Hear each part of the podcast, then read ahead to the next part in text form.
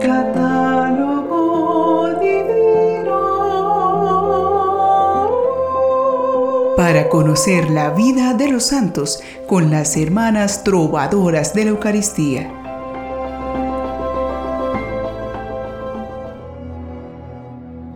Bienvenidos a un encuentro con nuestros hermanos celestiales. Disfrutemos de un nuevo episodio del Catálogo Divino. Nos vamos preparando para ir al cielo, pero vamos caminando con los pies bien puestos sobre la tierra. Además, lo hermoso de esta preparación es que aprendemos todos los días que nuestra primera vocación es la de experimentar el verdadero amor, un amor como el de Dios. Demos paso a escuchar los nombres de los santos que se veneran en este día 17 de mayo. San Pascual Bailón, religioso. San Adrión de Alejandría, mártir. San Emiliano de Vercelli, obispo. San Pedro Liu Wenyuan, mártir y catequista. San Víctor de Alejandría, mártir. Santa Restituta, virgen y mártir. Beata Antonia Mesina, virgen y mártir y Beata Julia Salzano, Virgen. Hoy el catálogo divino nos trae la impactante historia de una joven italiana que fue mártir por defender su castidad. Ella es la Beata Antonia Messina. Antonia nació en la población italiana de Orgosolo, en la isla de Cerdeña, en 1919.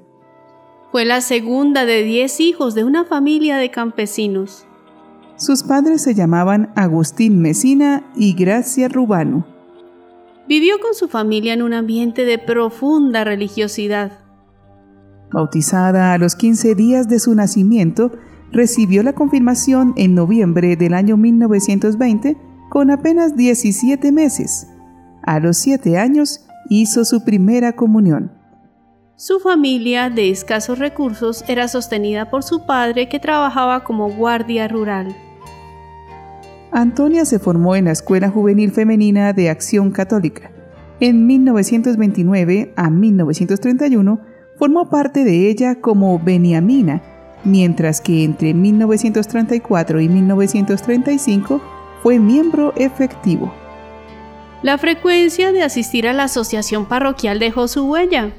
Si al principio no era muy devota, más tarde comenzó a distinguirse por su recogimiento durante los servicios religiosos. Era muy devota de María Goretti, mártir de la pureza. Antonia leyó su biografía y se dice que afirmó que en tal circunstancia habría de comportarse de la misma manera.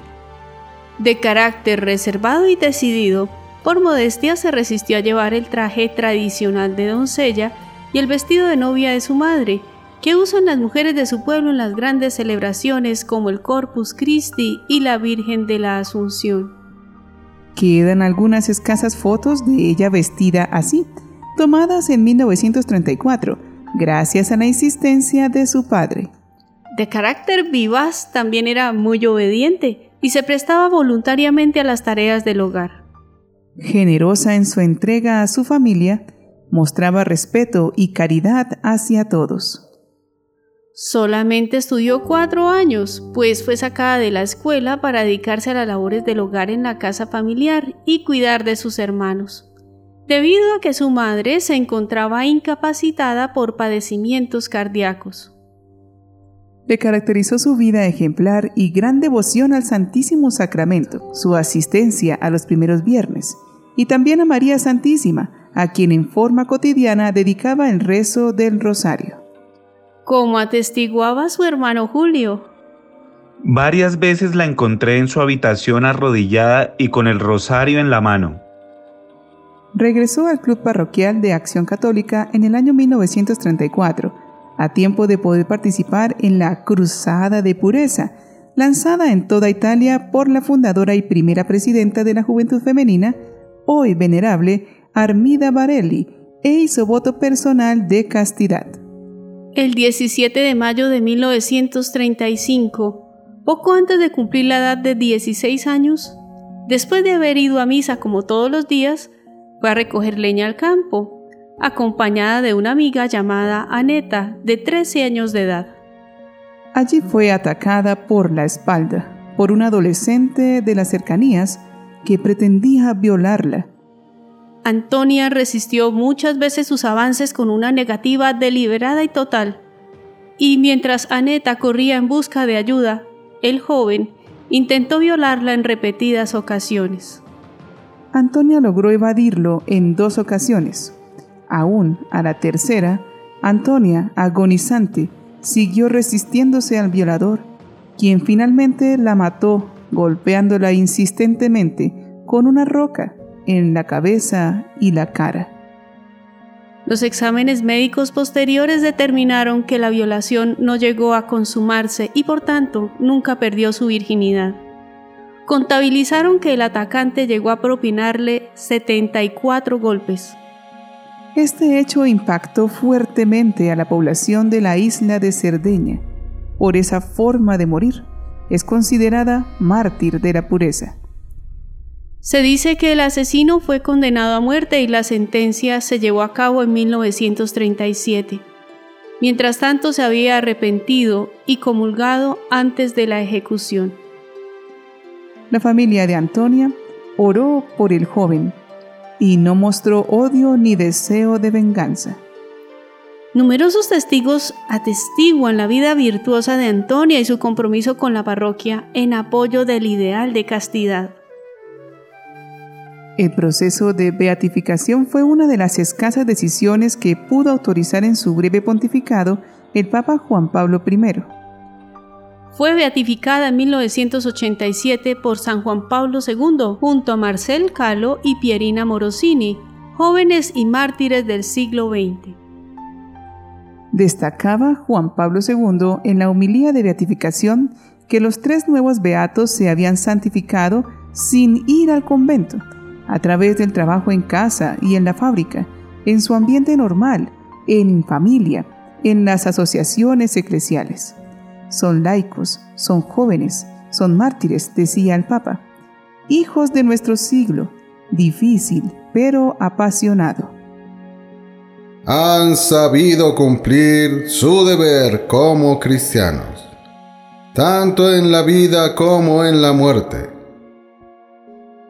nos muestran que la santidad no es un monopolio de obispos y sacerdotes, de fundadores y fundadoras, de religiosos y religiosas, ni de reyes o nobles del pasado. Su vida nos recuerda que más allá de la vocación específica, de cada uno, hay una vocación común a todos. La vocación a la santidad. Es la vocación que tiene la primacía sobre todas. En la ceremonia estaban presentes la madre y los hermanos de la otra joven mártir de la pureza, Pierina Morosini, como sucedió cuando elevaron a los altares a María Goretti. También había muchos parientes de Antonia. Los restos mortales de la beata Antonia Mesina se veneran desde 1994 en la cripta de la iglesia de San Salvatore en Orgosolo. Roguemos a Dios, por intercesión de esta joven mártir, que los jóvenes lleguen a tener conciencia de la importancia de vivir castamente, como lo hizo ella. Oh Dios Padre de los humildes, que en la beata Antonia Mesina, enriquecida con el don del martirio, has ofrecido a tu iglesia un brillante ejemplo de pureza y fortaleza. Concédenos también, a través de su intercesión, ser puros y fuertes en las pruebas de la vida y en las labores y preocupaciones de cada día. Amén. Al escuchar un acto tan intensamente violento ante la negativa a participar del impulso de las pasiones, nos queda preguntarnos cómo hemos permitido que la invitación de Dios a respetar nuestra dignidad y a valorar nuestro cuerpo como parte del cuerpo de Cristo sea reemplazado por un falso concepto de libertad, que es más bien la esclavitud de la conciencia, sometida a la satisfacción inmediata del placer. La búsqueda del amor se ha desfigurado por la fugacidad, tiñéndose con una lucha de poder, en que las personas son usadas como objetos y se tiene el placer como fin en sí mismo y no importan los medios para obtenerlo.